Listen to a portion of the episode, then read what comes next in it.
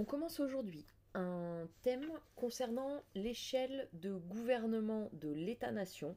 C'est donc un chapitre qui s'appelle Gouverner la France depuis 1946, État, gouvernement, administration et opinion publique. On peut citer en introduction de ce chapitre les projets de réforme qui visent actuellement à modifier le mode de gouvernement et d'administration de la France. En effet, le président Macron a proposé par exemple la réduction du nombre de parlementaires, c'est-à-dire du nombre de députés et de sénateurs, mais aussi la suppression de l'ENA, qui est un organe d'administration qui cristallise de nombreuses critiques, comme nous le reverrons par la suite. Gouverner un pays, signifie exercer un pouvoir sur un territoire et sur ses habitants. C'est donc le propre des États. On réfléchira là au gouvernement de la France, qui est le fruit d'une longue construction historique, depuis 1946, c'est-à-dire depuis l'adoption de la Constitution de la Quatrième République, qui définit l'organisation du gouvernement et des institutions à partir de cette date. Le sujet, puisqu'il est formulé sous l'intitulé Depuis 1946, nous invite à intégrer les débats contemporains dans notre réflexion. Notre problématique sera donc la suivante. Comment l'État français a-t-il évolué dans son mode de gouvernement de la France et dans quelle mesure ces évolutions répondent-elles aux aspirations de l'opinion publique? On traitera ce chapitre de façon chronologique, d'abord à travers la refondation de l'État-nation après-guerre de 1946 à 1958. On travaillera ensuite sur la période gaulienne qui présente un certain nombre de caractéristiques concernant le mode de gouvernement et d'administration de l'État français. Puis nous terminerons par les modes de gouvernement depuis 1981 en intégrant les débats actuels. Il faut veiller pour chacune des parties de ce thème à bien faire fonctionner ensemble l'État, le gouvernement, l'administration et l'opinion publique. Il faut bien que l'on retrouve dans l'ensemble du cours et d'une éventuelle composition ces différents éléments. Et je vous ai mis en introduction du diaporama un organigramme qui permet de visualiser les couleurs politiques à la fois du président de la République, de l'Assemblée nationale, du Sénat et des régions à partir de leur création, ce qui permet de bien repérer à la fois les périodes d'alternance et de cohabitation. Nous reviendrons plus tard sur le sens de ces différents mots. Commençons donc par étudier la période qui va de 1946 à 1958, qui est une période de refondation de l'État-nation. En effet, à l'issue de la Seconde Guerre mondiale, il s'agit pour le pouvoir politique de clore ce que le général de Gaulle appelle la parenthèse du régime de Vichy et de refonder une république stable et qui permette de réconcilier les Français à l'issue de cette Seconde Guerre mondiale. La quatrième république est une république qui est caractérisée par l'instabilité gouvernementale. La constitution de la quatrième république est adoptée en octobre 1946 et il faut noter que dès le départ, cette constitution ne fait pas consensus. Le général de Gaulle lui reproche d'accorder trop de pouvoir au Parlement. C'est ce que l'on peut voir sur l'organigramme des institutions de la quatrième république. Le Parlement, c'est-à-dire la réunion de l'Assemblée nationale et du Sénat, va élire le président tous les sept ans. Et l'Assemblée nationale dispose d'un certain pouvoir puisqu'elle investit le président du Conseil et puisqu'elle contrôle aussi l'action du gouvernement. On peut utiliser deux formulations qui signifient concrètement la même chose. Soit l'on dit que l'Assemblée nationale contrôle le gouvernement, soit que le gouvernement est responsable devant l'Assemblée nationale. Ces deux formulations reviennent à la même idée, c'est l'idée que l'Assemblée nationale peut voter une motion de censure qui, si elle est adoptée à la majorité, contraint le gouvernement à la démission. C'est ce pouvoir important de l'Assemblée nationale auquel s'oppose le général de Gaulle. Il va donc démissionner de ses fonctions en 1946 et fonder son parti politique qui s'appelle le Rassemblement du peuple français. L'autre parti politique important de cette après-guerre, c'est le Parti communiste français. Il s'agit du premier parti politique en termes de nombre d'électeurs. Et ce parti politique va rentrer dans une logique d'opposition systématique aux décisions gouvernementales. L'organisation institutionnelle et le poids de ces deux partis politiques expliquent l'instabilité gouvernementale. En effet, l'Assemblée nationale est élue au scrutin proportionnel. C'est très important pour comprendre le fonctionnement de cette quatrième république. Cela signifie que chaque parti qui se présente aux élections législatives se verra attribuer un nombre de sièges à l'Assemblée nationale en fonction du poids obtenu au moment de l'élection, en proportion donc du nombre de votes recueillis. Cela conduit à une multiplication des petits partis présents à l'Assemblée nationale. Et cette multiplication des petits partis entraîne de façon extrêmement régulière la formation de coalitions qui s'opposent aux décisions gouvernementales et qui votent des motions de censure. Des coalitions très hétérogènes qui sont très très volatiles, c'est-à-dire qu'elles ne regroupent pas toujours les mêmes partis. Elles regroupent tous ceux qui s'opposent à une initiative concrètement du gouvernement contraignent très régulièrement les gouvernements à démissionner, et c'est pour ça que sous la 4ème République, on ne compte pas moins de 25 gouvernements en 12 ans de fonctionnement de la 4ème République, ce qui est considérable. Il faut noter toutefois que le personnel politique, lui, ne se renouvelle que très peu durant cette période. C'est donc un jeu d'alliance, de coalition, qui entraîne cette instabilité gouvernementale, mais les représentants sont globalement toujours les mêmes. En dépit de cette instabilité, l'État et l'administration se renforcent au sortir de la Seconde Guerre mondiale et c'est le deuxième point de cette période. En effet, malgré les divisions et les désaccords entre les différents partis, le rôle de l'État comme pilier et modernisateur de la France est reconnu par tous, il s'agit là d'un héritage de la période de la résistance et d'un héritage du programme du Conseil national de la résistance, qui fait de l'État la base ou le pilier du redressement de la France après la guerre. C'est en ce sens qu'est créée l'École nationale d'administration en 1945. L'école nationale d'administration est une école qui forme l'élite administrative française, ceux que l'on appelle donc des énarques. Cette école forme des cadres, des élites de l'administration française, mais elle suscite également un certain nombre de controverses ou de critiques. En effet, si vous regardez les documents 1 et 3 du manuel, page 242-243, vous verrez que sont surreprésentés dans les effectifs des étudiants de l'ENA des enfants de cadres et des enfants de hauts fonctionnaires, ce qui accrédite l'idée d'un certain entre-soi et l'idée que c'est un outil de reproduction des élites, c'est ce que le sociologue Pierre Bourdieu appelle des héritiers.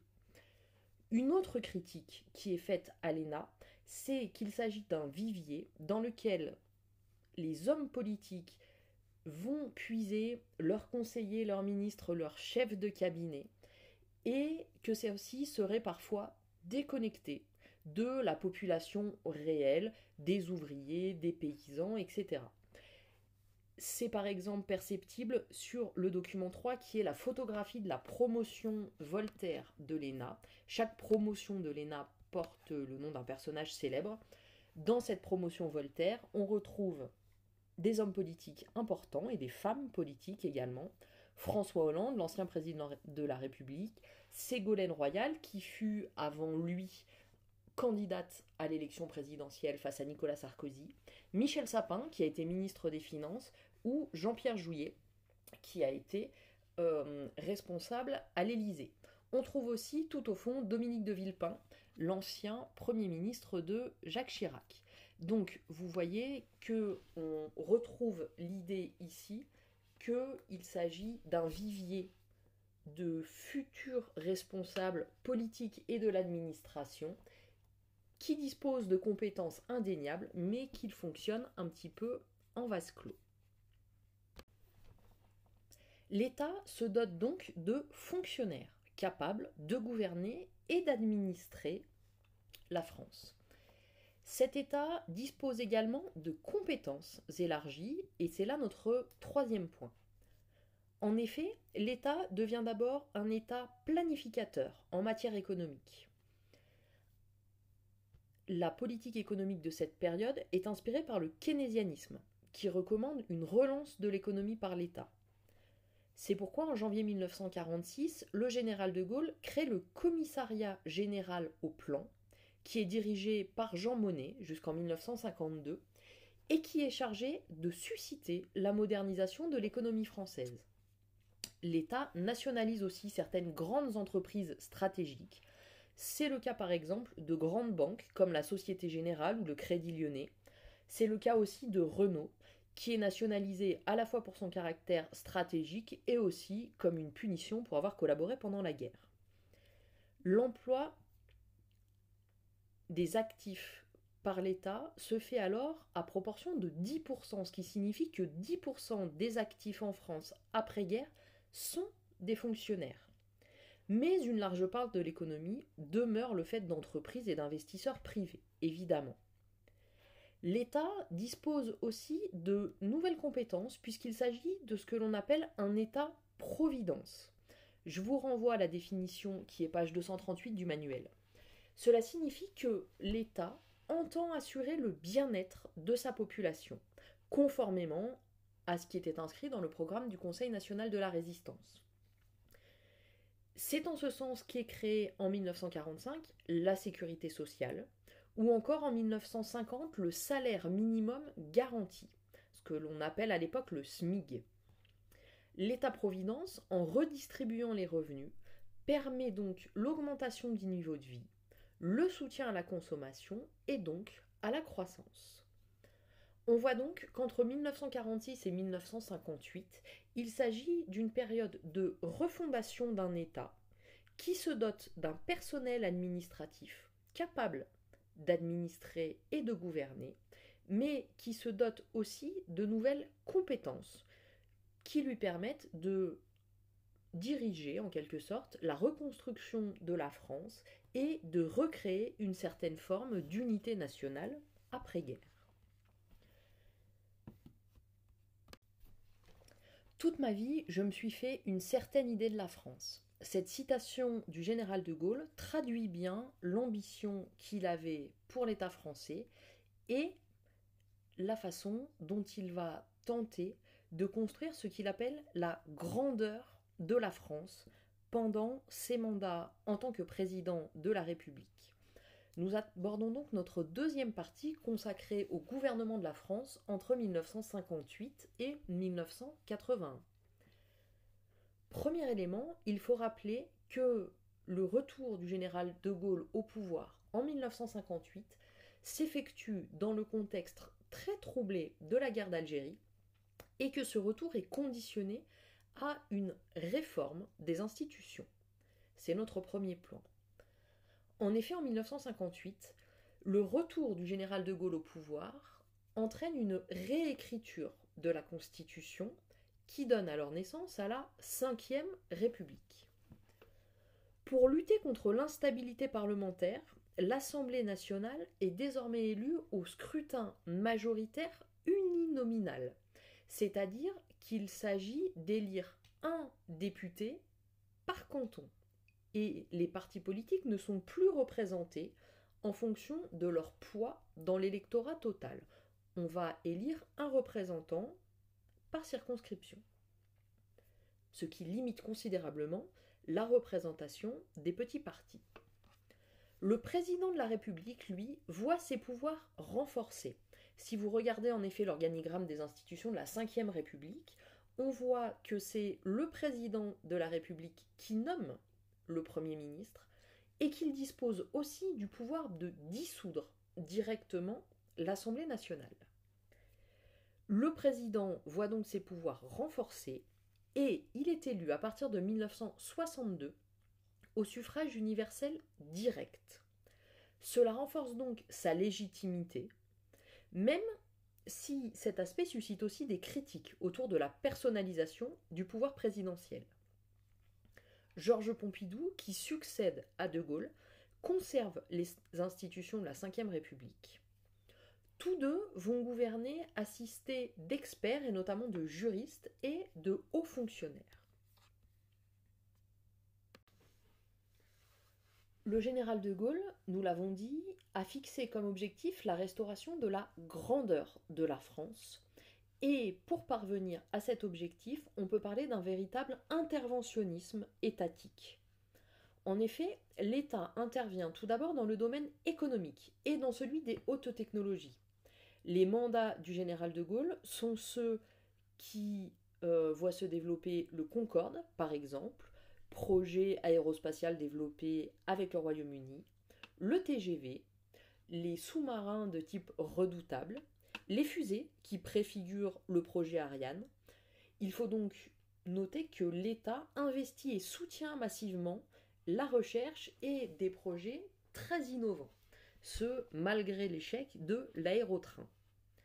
L'État aménage également le territoire par l'intermédiaire de la DATAR, qui est l'acronyme de la Délégation à l'aménagement du territoire et à l'action régionale, qui est créée en 1963. L'objectif de la DATAR est alors de corriger les inégalités territoriales à l'échelle nationale par une répartition plus équitable des aménagements. L'État intervient également dans le domaine de la culture. Un ministère des Affaires culturelles est créé en 1959 et confié à l'écrivain André Malraux.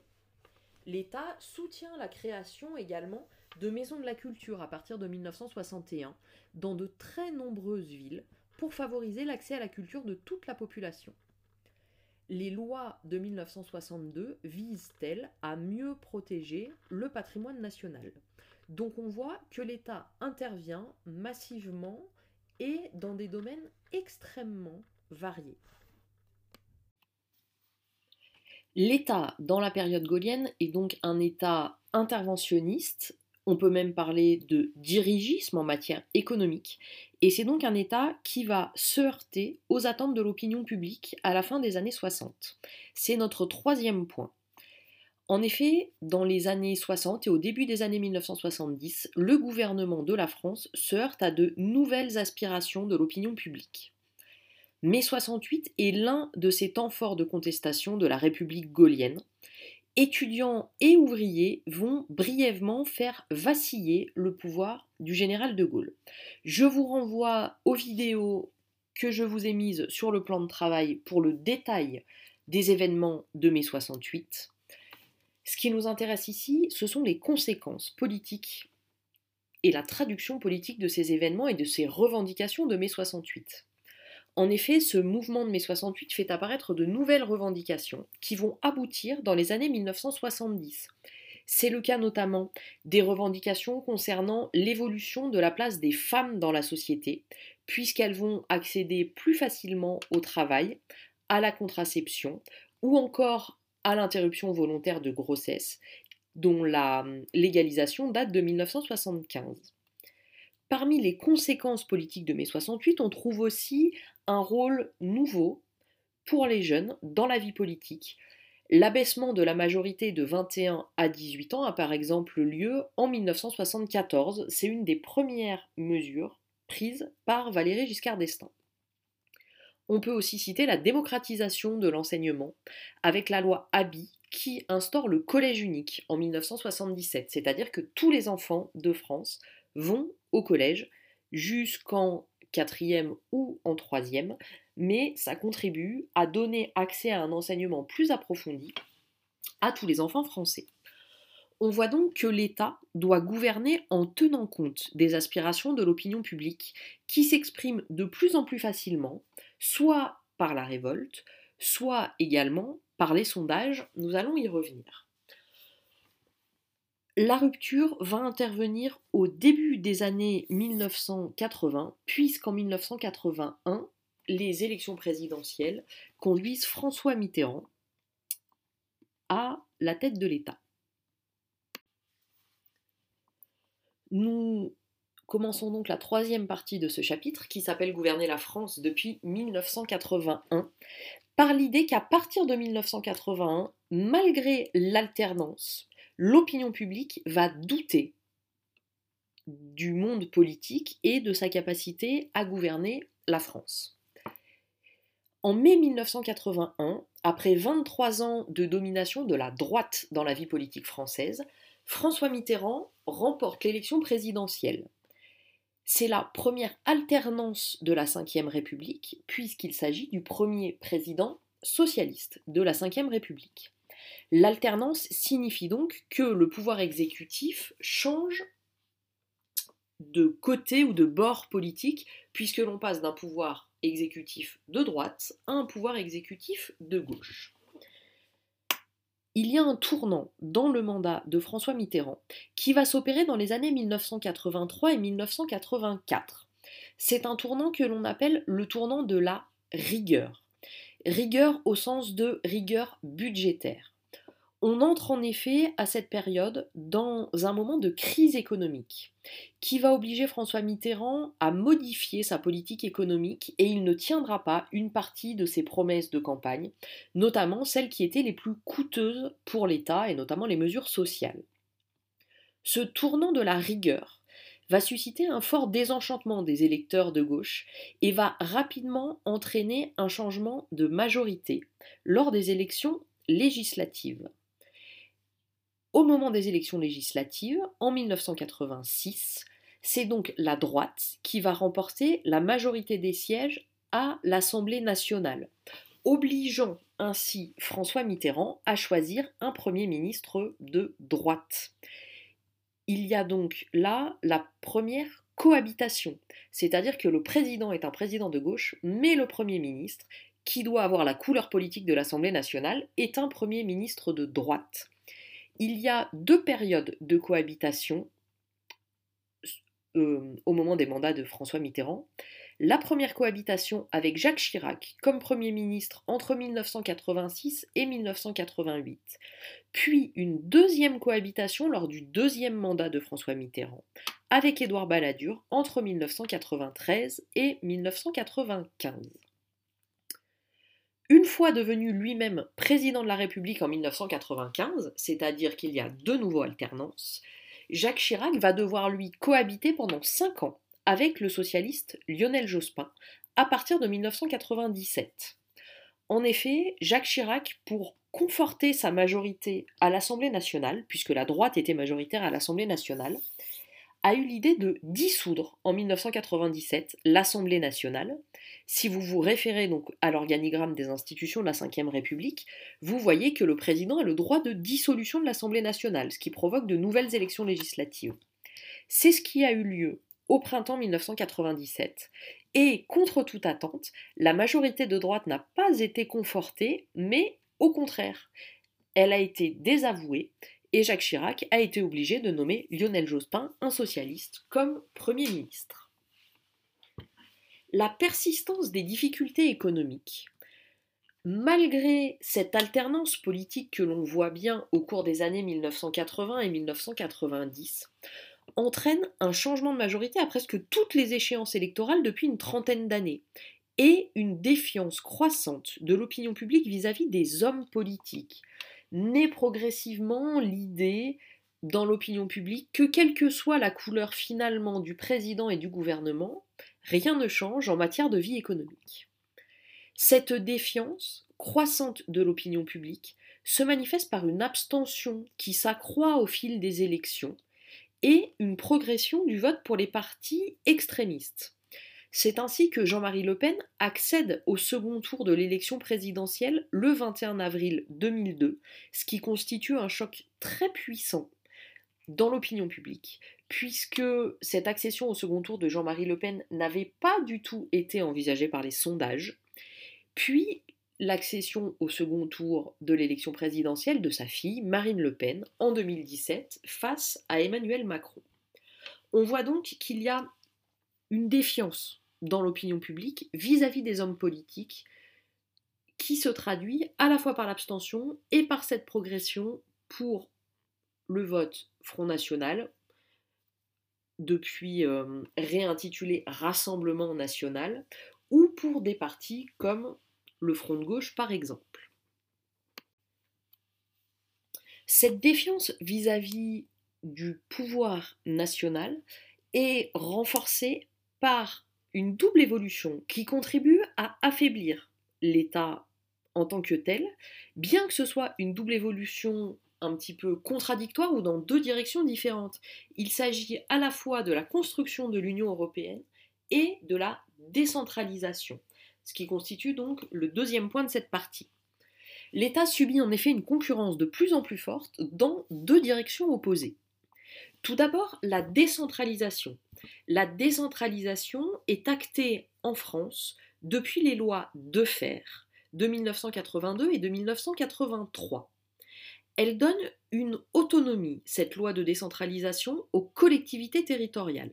Ce qui signifie que les collectivités territoriales, comme les régions, tout d'abord, disposent à la fois d'une représentation, puisque l'on va élire des représentants à la région, mais elles disposent aussi d'un certain nombre de compétences que l'État central lui délègue. Vous les connaissez puisque nous les avons travaillées en géographie l'an dernier.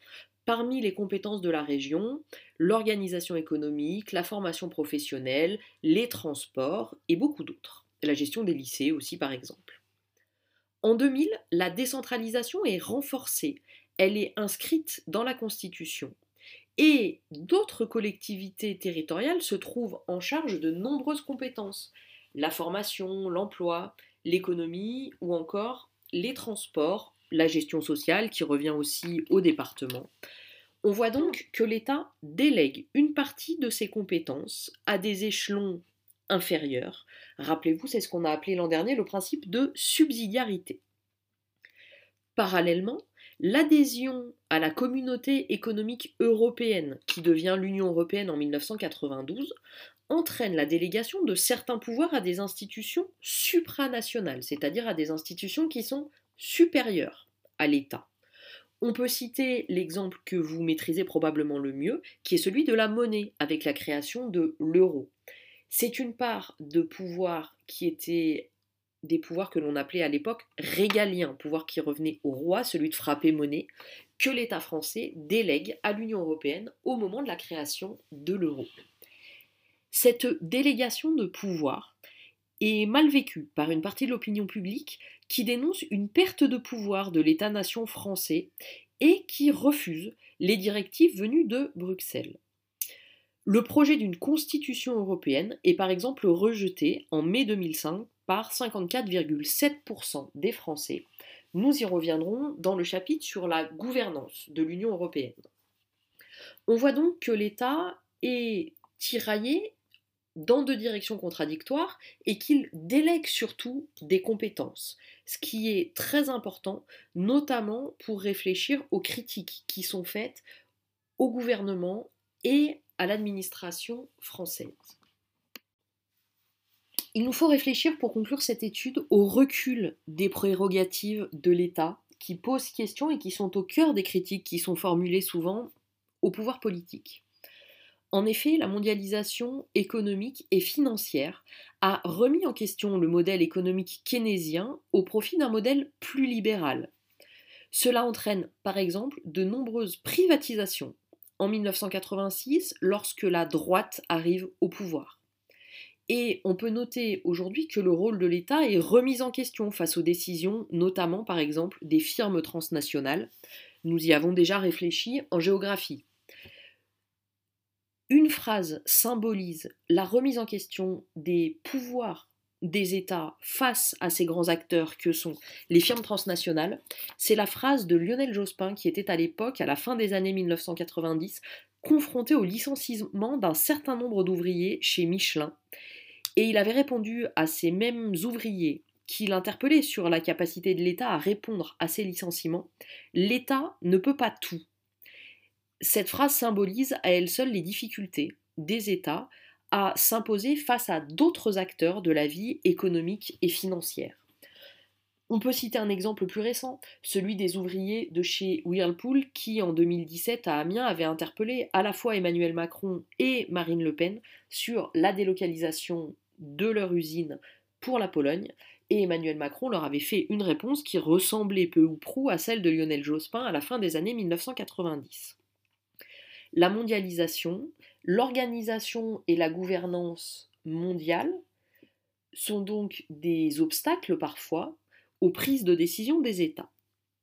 Malgré les affaiblissements liés au libéralisme et à la mondialisation, il faut tout de même noter que l'État conserve un rôle social très important en France.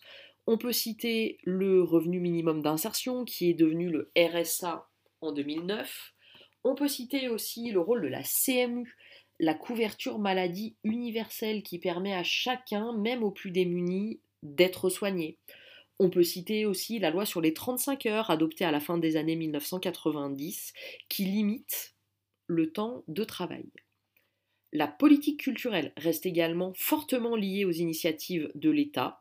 On peut donner comme exemple les grands travaux menés par les présidents, le Centre national d'art et de culture Pompidou, la pyramide du Louvre ou la bibliothèque qui sont créés sous les mandats de François Mitterrand, le musée du Quai Branly que l'on doit à Jacques Chirac et à sa passion pour les arts premiers, ou encore les grandes manifestations lancées dans les années 1980 par Jack Lang lorsqu'il était ministre de la Culture, que ce soit la fête de la musique ou encore les journées du patrimoine.